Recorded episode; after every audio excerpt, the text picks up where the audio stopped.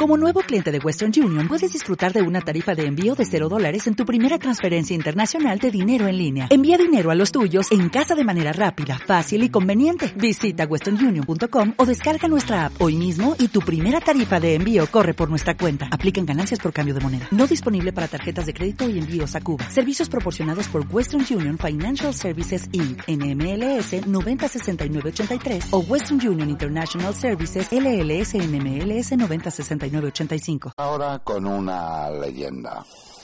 Una leyenda de las que nos pone nuestra colaboradora y amiga Elvira Porcel López en el grupo de Feliz Semana. Y a su vez extraída de la leyenda de Juan Carlos Martínez Pedraza.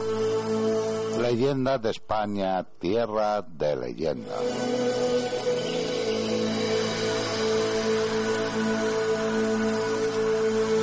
Esta leyenda es bastante conocida. Bueno, no sé si conocéis la leyenda, aunque seguramente sí la frase final.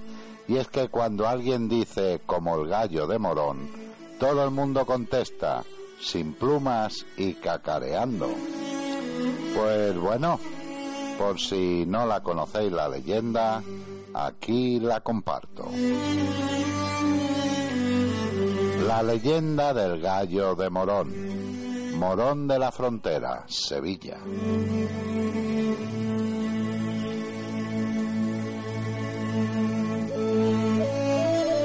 Cuentan las antiguas crónicas que allá por los años del 1500 el pueblo de Morón se encontraba dividido en dos bandos, cada uno capitaneado por sus respectivos alcaldes.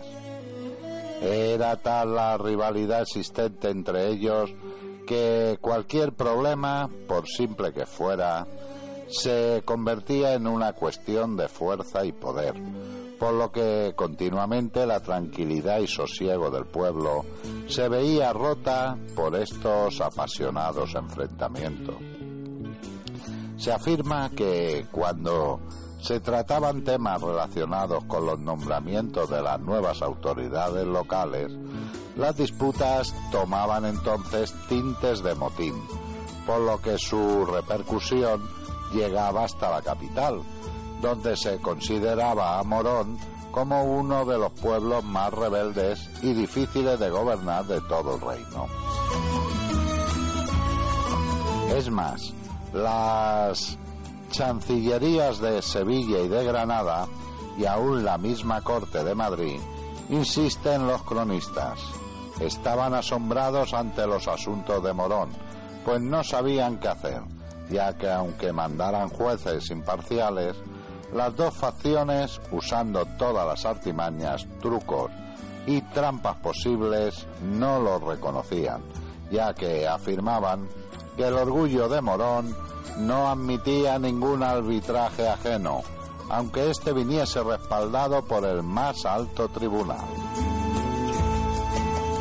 Pero como estas divergencias y rencores, en lugar de apagarse cada vez, eran más y más hondas, a la Chancillería de Granada no le quedó otro remedio que volver a intervenir en los asuntos de Morón.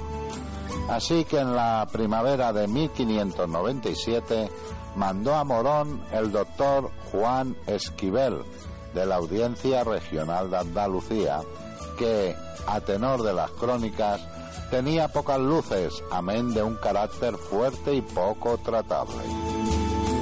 Además, se dirigía de forma grosera a los señores de Morón, a quienes provocaba diciendo, entre otras cosas, que donde él estuviera no había más gallo que él, razón por la que los lugareños le comenzaron a llamar el gallo de Morón.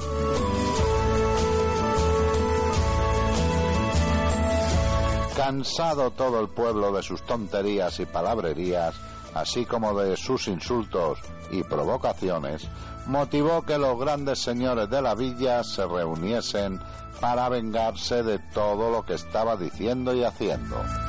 De este modo, una noche con engaño, fue sacado sigilosamente al camino de Canillas el doctor Esquivel, donde le desnudaron de todas sus ropas y dándole una paliza con varas de acebuche, le invitaron amablemente a marcharse con la condición de que si volvía a presentarse lo pasaría mucho peor, ya que no lo contaría jamás.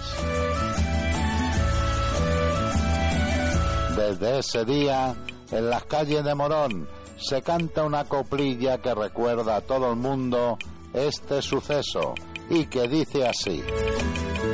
Anda que te vas quedando como el gallo de Morón, sin plumas y cacareando en la mejor ocasión.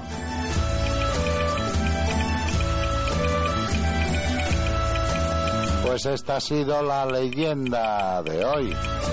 Una leyenda de Juan Carlos Martínez Pedraza, publicado en Leyendas de España, Tierras de Leyenda, y a su vez extraído del grupo de Feliz Semana que regenta y dirige Elvira Porcel López, la leyenda del gallo de Morón.